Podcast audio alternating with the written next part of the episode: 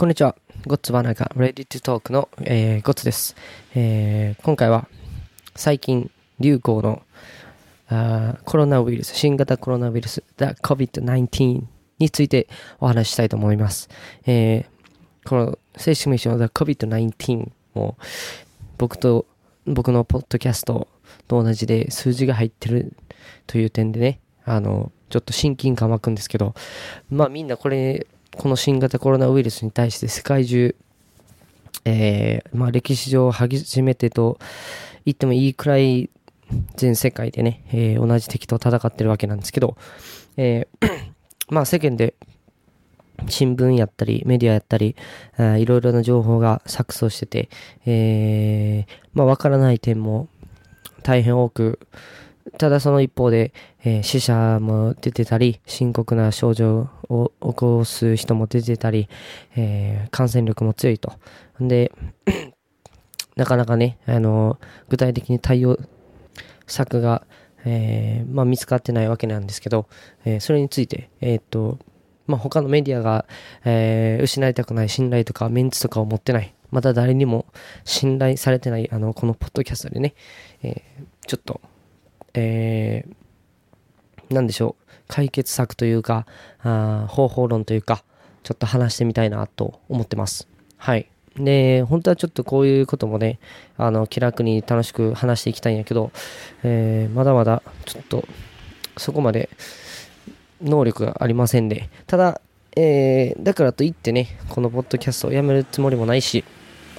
もっと逆に言えば、えー、どんどんやっていって、ちょっとなんやろ、レベル上げて、えー、もっともっと面白くしていきたいなと思っております。えー、ではまずね、このコロナウイルスに対して、えー、一体相手がどんなものか調べていきたいと思います。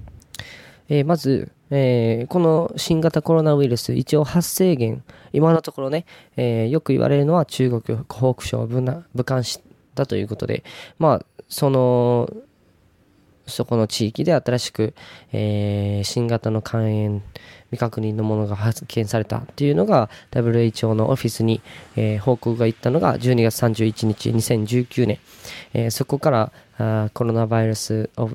えー、の、まあ、ディジーズだということでそのそこからね、え、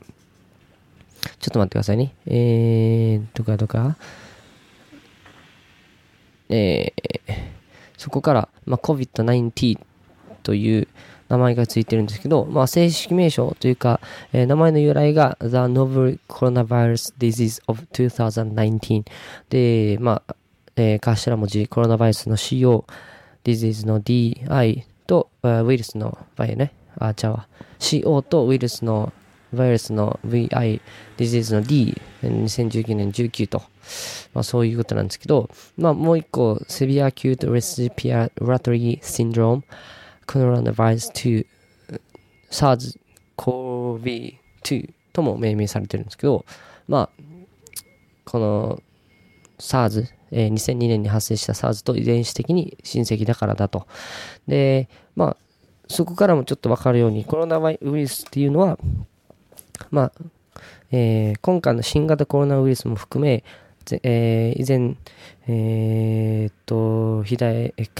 大きな被害を起こした、えー、SARS やったり、えー、MARS、あの、中東、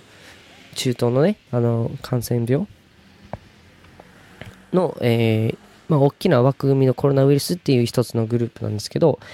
えー、まあ、今回の新型コロナウイルス、えー、まずまあ症状が、あの、風邪の症状と似てまして、咳、えー、鼻水。で、えー、中には無症状の人もいるし、えー、まあ、ひどく、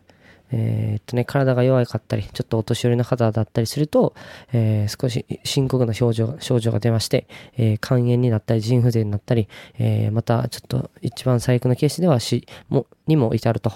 で、え、まあそこも難しい点の一つなんですけど、え、潜伏期間も結構、え、問題にななってると思うんですよ、僕はね。で、潜伏期間としては、えー、1日から14日。さらに、あの、感染方法として、えー、飛沫感染、接触感染、えー、それとエアロゾル感染というのが言われています。えー、このエアロゾル感染っていうのが、え、5マイクロよりも小さいもので、えー、この飛沫感染っていうのがその咳とかくしゃみした時に出る唾やったり、えー、雫なんですけどそれはちょっと重いから、え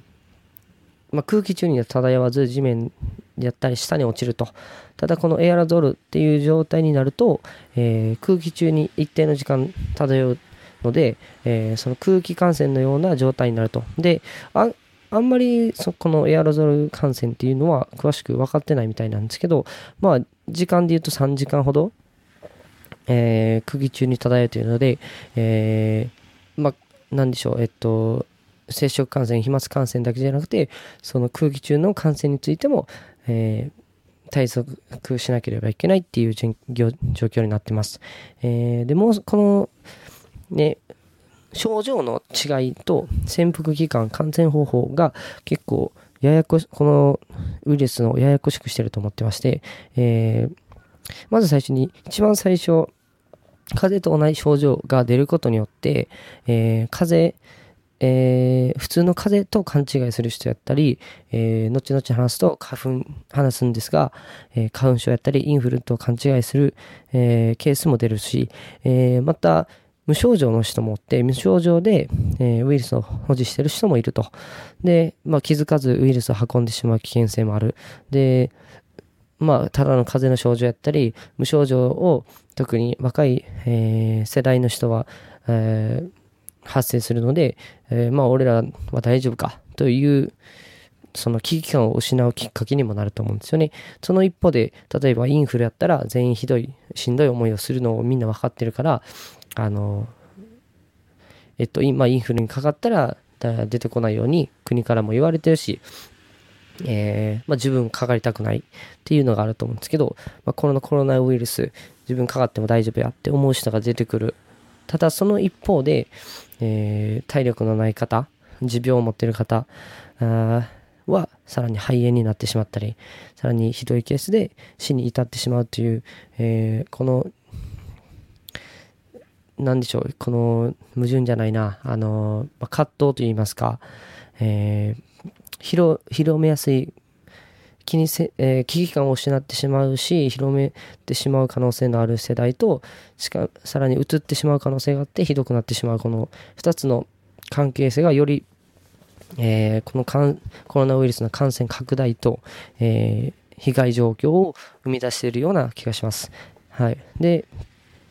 えー、っとね、先ほど話したみたいに、この風邪やったり花粉症、インフルと間違ってしまうと。で、まあ、ちょっと日本、アメリカ、あとヨーロッパを中心にちょっと、えっとね、くらえー、まあ、状況というか、えー、文化やったりを比べて考えてみたところ、まあ、日本で言うと、えー、まあ、この時期、花粉症も多い、インフルエンザもよくある、えー、ただ、みんな、えー、花粉症が多い分、逆に言えば、えー、普段からマスクをしてるますよね。えー、まあ、日本の方やったらわかると思うんですけど、比較的マスクをしてる人が多い。それと、えー、比較的日本では、え、新型コロナウイルスの PCR 検査検査検査数が少ないと、えー、ここからの日本の感染者数が少ない要因ではないかなと、えー、僕は呼んでまして、えー、あの、ま、マスクをしてることによってね、えー、先ほどちょっと話をしたエアロゾル感染やったり飛沫防止に役立ってるんじゃないか。それで、えー、感染が少し、えー、周りの国より、え少なめなんじゃないかなっていうのが一つと、えまあ、検査数、検、総合の検査数が少ないことで感染してても気づいてない人もたくさんいるんじゃないかっていうのが一つあるんですけど、この検査数に関しては、検査数少ない割に死亡率は他国とあまり変わらないので、えー、まあ、韓国のように、えー、えっとね、もともとその、韓国では若い人が、えー、たくさん感染しているので、えまあ、死亡率が低いと、えそのような状況になければ、この検査数は少ないけど、実はきちんと感染した人をあぶり出しているのではないか。っていう見方もできるかなと思ってます。で、それと比べて、えー、ヨーロッパ、今、えー、っとね、イタリア、スペイン、ドイツ、えー、フランスを、まあ、4カ国、あとイギリスとかもね、えー、増えてるんですけど、まあ、ヨーロッパの特徴で言えば、えまあ、EU という、え共同、え経済の共同体としてね、え移動が容易であってるしあるし、えまあ、もともとフランスなど、まあえまあ、イメージ文化やったりして、マスクをつけない人が多い。んで、えー感染の拡大が早いんじゃないかなと僕は思ってて、えー まあ絶対ではないんですけど、イタリア政府は、えー中国見習って街の封鎖をしようとしたんやけど、それに対してまあ人権の侵害やっていうデモが起こったりとか、えーまあドイツでは、あのー学校休みになったことで若者が街に集まるコロナパーティーというのもあったりするみたいで、まあそういうのも、えーまあもちろん感染拡大につながったんじゃないかなっていうのは予想されます。えーまたアメリカでは、えー、もともと感染者数が少なかったんですけど、あの、一方で、まあ、えーインフルエンザが猛威を振るってるっていうので、えーまあ、2月頃からね、この、このインフルはもしかして新型じゃないかっていう説があったんですけど、2月14日には、えっと、CDC、アメリカの失病、えー調査センターが、えっと、まあ、インフルの検査、陰性やった人に対して、新型コロナの検査をするというのを始めてまして、まあ、そこを始めた頃から考えると、まあ、3月、えー中頃からアメリカでの、えー感染者数が増えてるので、一概に全部がインフ,、えーインフルではなく新型やったわけではないと思ってるんですけど、ただ、えーインフルだと思ってたことによって、えー対応が遅れた、えーということが考えられます。で、えーまあ検査、検査が少なくて、えーまあ、何？新型コロナウイルスの検査が少なかった。で、感染者数が少ない。えーみんなリスクに対しての危機感が、えー弱いと。えーそこから対応が遅れて感染が拡大したんじゃないかということが考えられてて、えーで、ちょっと日本と比べたときに、日本もこの花粉症とインフルエンザがあると。で、花粉症は症状がとても似てるので、えーきちんとこの新型コロナウイルスの検査を、えー花粉症やったり、えー風邪の症状がある人に対してしなければ、えーもしかしたら、えアメリカのように、え手遅れになって感染拡大が急激に広がる可能性もなきにしもないかなと、え予想してます。で、えその一方で僕が、えーワーキングホリデーで滞在してたニュージーランドとカナダについても、えーまあ、えー連絡が友人やったり、えーっと、銀行の連絡やったり、図書館の連絡やったりがメールで来てたりするんですけど、そこ,、えーそこから、ええー見るに、この2カ国は、えー結構早い段階で、えー社会的隔離、ソーシャルディスタンシングと、えー店舗の閉店やったり、帰国後の自主隔離が、えされてます。ただ、それにもかかわらず、ニュージーランドもカナダも、えー依然拡大は続いていて、え日本よりも、えっとね、速いスピードで結構増えてます。ニュージーランドに関してはね、39人感染者が出てた時に、えーもうすでに帰国後の自主隔離やったりとかが、えーされてたんですけど、それでも今、えーっとね、増えてるので、あの、いかにこの感染拡大を止めるのは難しいかというところで、えー僕はやはり今、潜伏期間中の感染を、えー疑ってます。で、まあ、個人的にはこれはや間違いないかなと思ってるんですけど、えー理由としてはこの感染拡大を止めることが難しい。えー社会的隔離やったり、えー公共の場に行かないでっていう、えーっとね、政府の方から要請されててもなかなかひ、え広がりを止めることができない。また WHO、えーでは、えーっとね、風邪の症状のある人から、えー距離を置いてくださいっていうことを進めてるんですけど、それでも、あの、感染が広がると。で、えー日本初、えー、日本国内で日本人初の、えー、感染者、バス運転手の証言からか、えー、と彼は、えバスの中にね、武漢からの観光者を連れていたと。ただ、その中に肺炎のような症状をするし,、えしてる人を見かけなかったっていう証言をしてるんですけど、まあ、ここで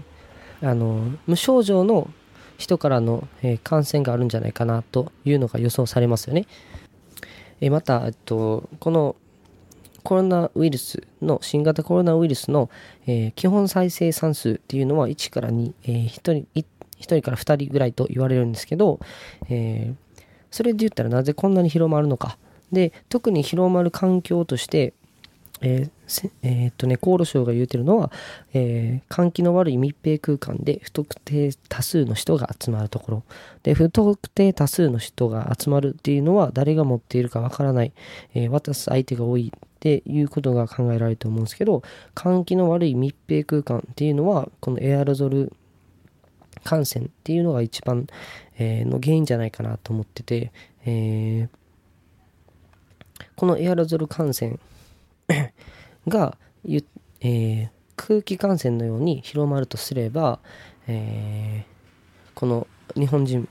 初のバス運転手の状況、えー、まあ、バス内換気の悪い密閉空間の中で、えー、空気感染したっていうことも考えられるんじゃないかと。で、無症状の、え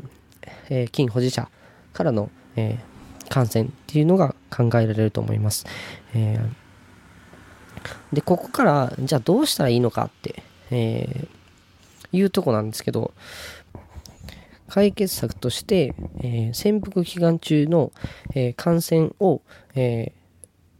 ー、すると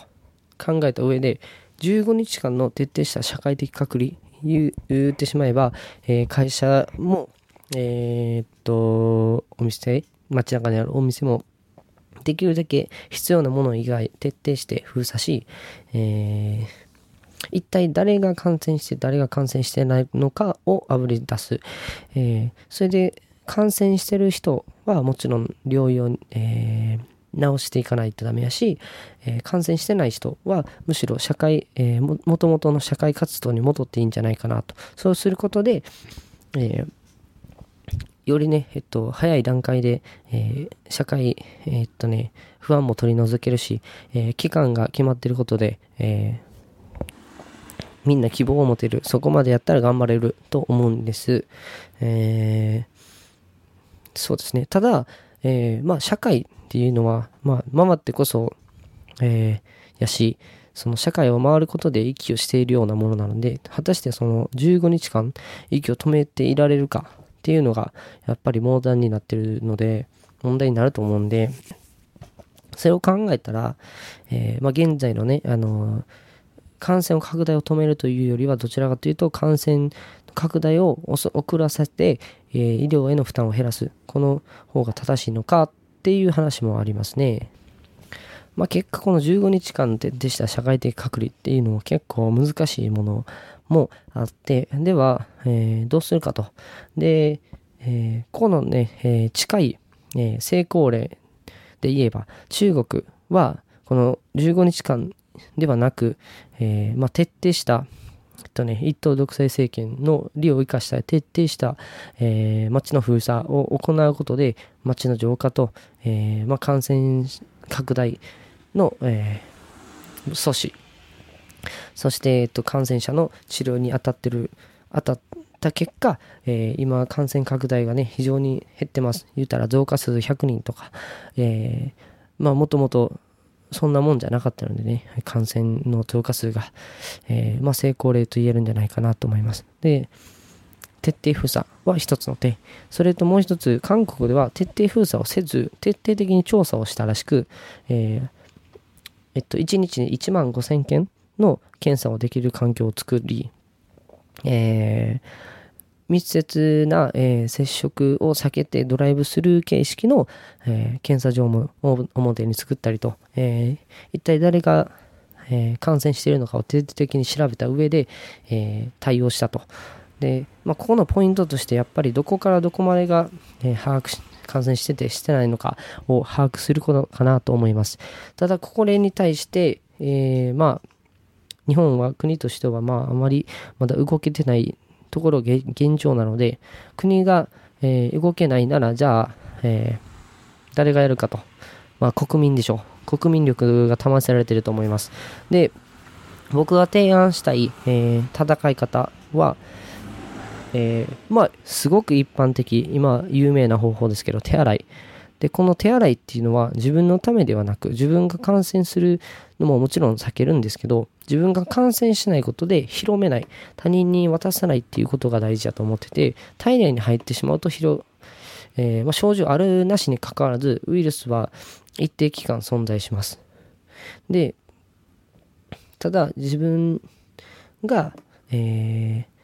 自分の体内に入る前に手洗いをすることでウイルスを消すことができるとそこで止めることができるっていうのはとても大事だし自分の自分がならないため自分になっても平気やって思う人にも広めたあかんぞと、うん、自分ええかもしれんけどこの感染とりあえず拡大止めないとええことないでっていうので、えー、手洗いをもっと徹底した方がいいんじゃないかなと思っててあと、えーこの症状の違いがあることで、え、若者と年寄りに対しての、え、お年寄りの方に対してのね、え、対応を変える。うん。やっぱりお年寄りの方は社会ちょっとの間は公共の場から離れた方がいいと思うし、若者も、若者も、えーまあ、できるだけ広め、えー、自分が映らない、広めないのも大切ですけど、少しお年寄りの方、じいちゃんばあちゃんとかからの距離を置くとか、そういう対応も必要かなと思います。それと、えー、自分、まあ、もしね、えー、どんだけ頑張ってもウイルス入ることあるんで、それに対して自分の体がちゃんと対応できるように、え、食生活を気をつける、え、いっぱい笑って、いっぱい寝て、えー、で、いい食事をたくさん食べて、えー、体力をつける。うん、そういうことで、えー、と健康を保つっていうのは間違いなく、えー、必要になってきます。もし、えー、これで、えっとね、例えば、まあ、よく言えば、えー、いい食事をとってこう免疫力を上げると。で、免疫力を上げたらコロナウイルスにかからないのかっていうと、そうじゃないかもしれないけど、えー、コロナウイルスにかかって、えー、より深刻な症状を出すのは他の病気を持っている人持病を持っている人もそうなります。あと、あの体力の弱い人ね。だから健康であることは、コロナウイルスがかかった時にも、えー、重要になってくるので、えー、無益じゃないなと思ってて、で、食事に関してなんですけど、僕は飲食業界では、えー、働いてて、まあ、少し興味を持ったので調べると、え、まあ、大まかに言えば、え、根菜、大根やったり、人参やったり、えー、根菜と、えー、っとね、発酵食品、納豆、味噌、醤油、えーえー、他にはお酒もそうやし、発酵食品、チーズもいいと。えー、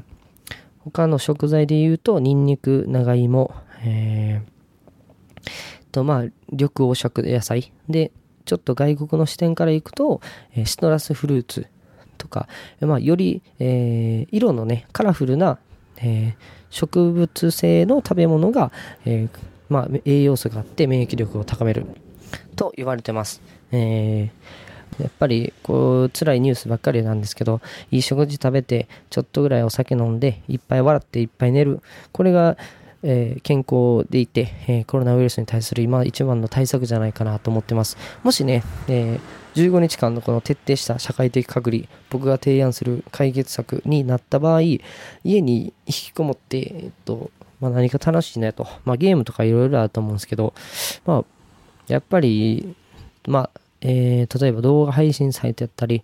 読書やったり、まあ、ラジオ聞いたり、で、さらにはね、あの、えー、言うたら、えー、普段行かないようなね、森の中、えっと、あの、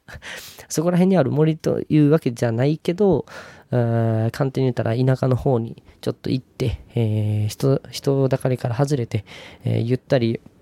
気持ちを落ち着けるのもいいんじゃないかなと思います。少し間違いなく、あの、僕のこのレコーディング、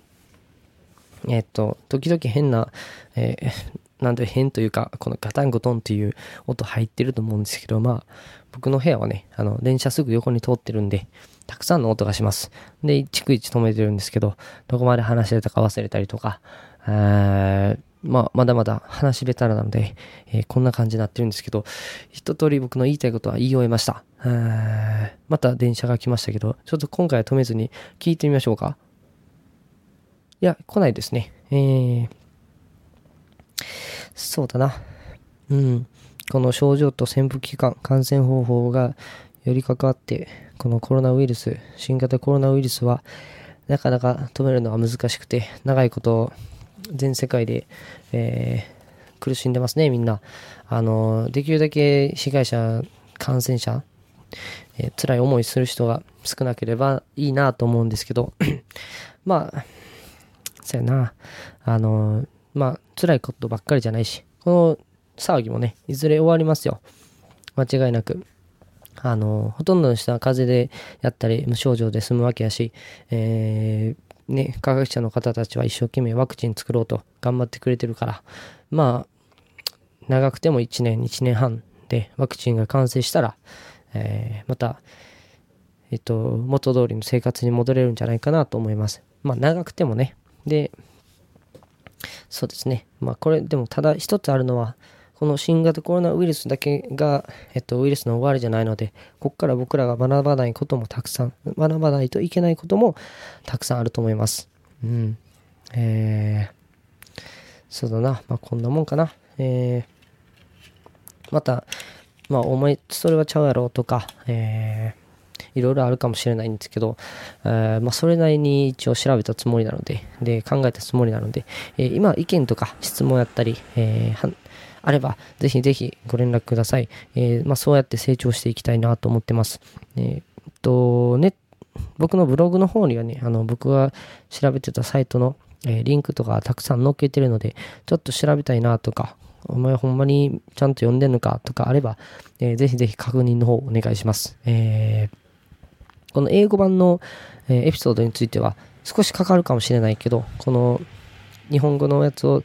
えー、エピソードをタイピングして、で、そこから英語に訳す形で多分やっていくと思うんで、あのー、ちょっと専門用語多いからね、なかなか自分その場で話すっていうのは難しいと思うので、えー、今回その形でいこうかなと思います。え英語を勉強してる方にもためになればなと思ってます。えちょっとしんどい時期ですけど、最後はあの電車の音を聞きながらお別れください。はい。では、ゴッツは中レディトークのゴッツでした。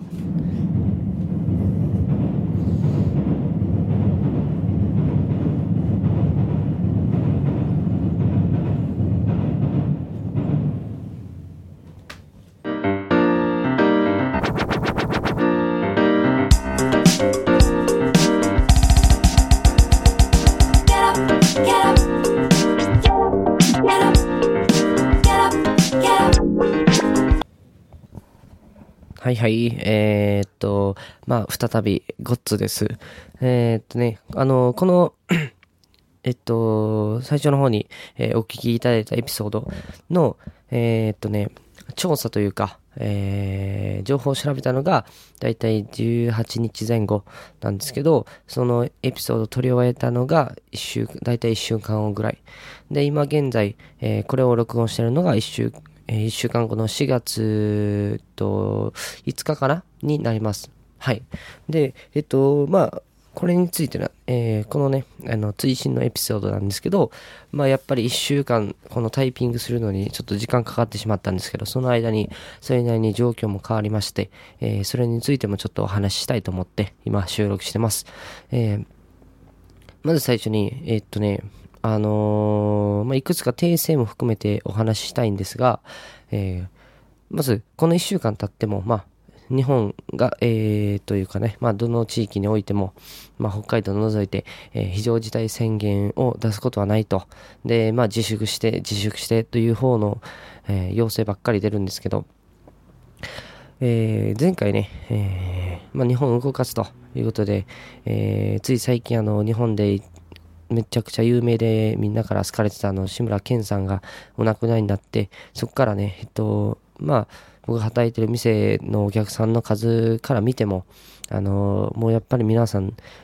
身内を失ったような気持ちになったんじゃないかなと思ってるんですけど、あをみんな意識しだしたなと、自粛してるなっていう風に感じられます。もうほん、えー、そうですね。で、まあ、えー、各国、言ってしまえば、えっと、ニュージーランドとかカナダとかね、えー、韓国やったりとか、えーまあ、今回の封鎖やったり、あの社会的、経済的な不況に対して、えー、国がお金を出すというふうに言ってるんですけど、まあ、数日前に、えー、うちの政権からは、え、一家に、え、1世帯に対して、え、2枚マスクを配りますと。え、まあ、懐が深いですよね。2枚かける1億人で考えても2億枚の布マスク、素晴らしい。えー、まあ、残念ながら、あの、アメリカの方からね、えー、アメリカの報道の方からは、アベノミクスではなく、アベノマスクやと、えー、まあ、失笑されてるわけなんですけど、大丈夫ですかこれ？えー、この状況において、布マスク2枚で大丈夫やと思われてますよ。えー、大丈夫ですかこれ？えー、まあ、大丈夫かどうか思っても決めるのはね、私、えー、個人なので、まあ僕からは何とも言えませんけど、えー、個人的には、まあもうほぼ、えー、まあ自分たちで何とかしなあかんなと思ってるので、あんまり期待してないんですけど、えー、僕が心配に思ってるのはこの経済不況でありました。えー、もともとね、日本は、えー、まあ不名誉な名前ですけど、自殺大国というか、えー、10万人に対して2万人、そうですね、僕が調べたところでね、えー、2万人がお亡くなりになってると、自殺、自殺で。で、まあ、ちょっと考えればわかるんですけど、経済不況、今、えー、会社の倒産もたくさん起きてるし、仕事がなくなってる人も、収入が減ってる人もいっぱいいる中で、経済不況、また自殺者は増えると思います。えー、心配ですね。僕も生活、まあそれなりに厳しくなってるけど、まあ僕はあんまり出資がないので大丈夫なんですけど、このままいけば、えー、何のね、助けもなければ自殺者増えてしまうと思うし、それが一番残念やなと思うんですけど、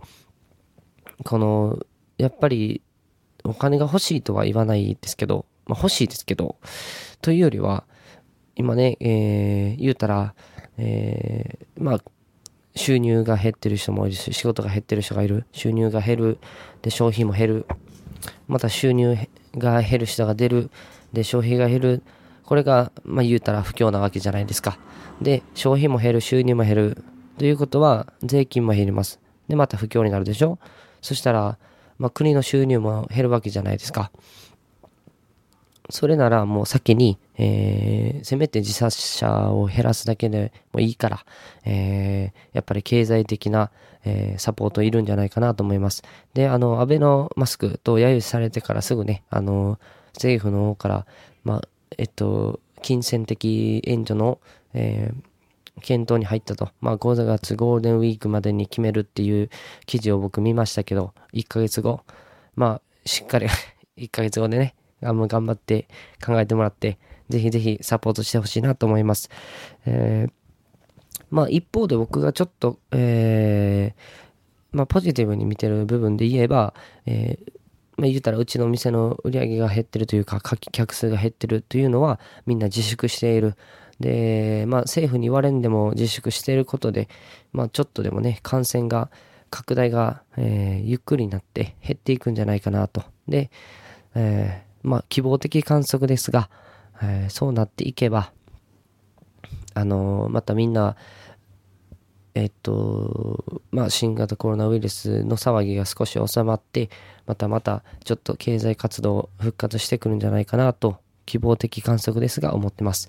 えー、それプラス、えっと、エピソード内でのえの話についてね、ちょっと僕が、えー、間違った言い方をしたんですけど、ワクチンについて長くても1 1年、1年半って言ったんですけど、あまあ、1年、1年半ぐらいでできるんじゃないかっていうのは、えー、まあ、最低、えっと、最短でという意味です。えー、実際大体ワクチンを作るのに5年から6年かかるそうで、ただ、まあ、えー、このコロナウイルス、えー、の、えー、親戚である SARS とか、そういう MERS とかについての情報もあるし、えで、こんだけデータがあるので、えー、まあ1年1年半じゃないかっていうのが、えー、大体言われてるという意味で、1年、1年半と、えー、せん、えー、っと、なんて言うんでしたっけ、名言じゃないな、あのー、話しました。はい。で、それプラス、えー、基本再生産数について僕説明してなかったんですけど、基本再生産数というのはご存知ない方、えー、というか、まあ、あんまり聞かないと思うんですけど、これまあ要は、一人の患者から移る人数、言ったら再生産ですね、の数なんですけど、1から2と、えー、基本再生産数、えー、1人の患者から移る人、大体1人から2人と言われてます。例えば僕がなれば誰か友達、誰か友達何人もいる中で1人がなると。2人か2人。で、中には、えー、8人ぐらいまで、えっと、え、感染させてしまったスーパースプレッダーという、え、患者さんもいるんで、感染者の方もいるんですけど、それを、が発生したのが換気の悪い密閉空間、不特定多数のいる場所、例えばジムやったり、えー、屋形船やったり、そういうバス、場所ということです。はい。えー、またね、ちょっと長くなってしまったんですけど、えー、ご清聴ありがとうございます。また、えー、もう少し、綺麗にね、楽しくね、話せるように頑張っていきますね。また、この危機をみんなで乗り越えて頑張っていきましょう。はい。では、それでは、えー、ゴッツでした。ありがとうございます。では次のエピソードで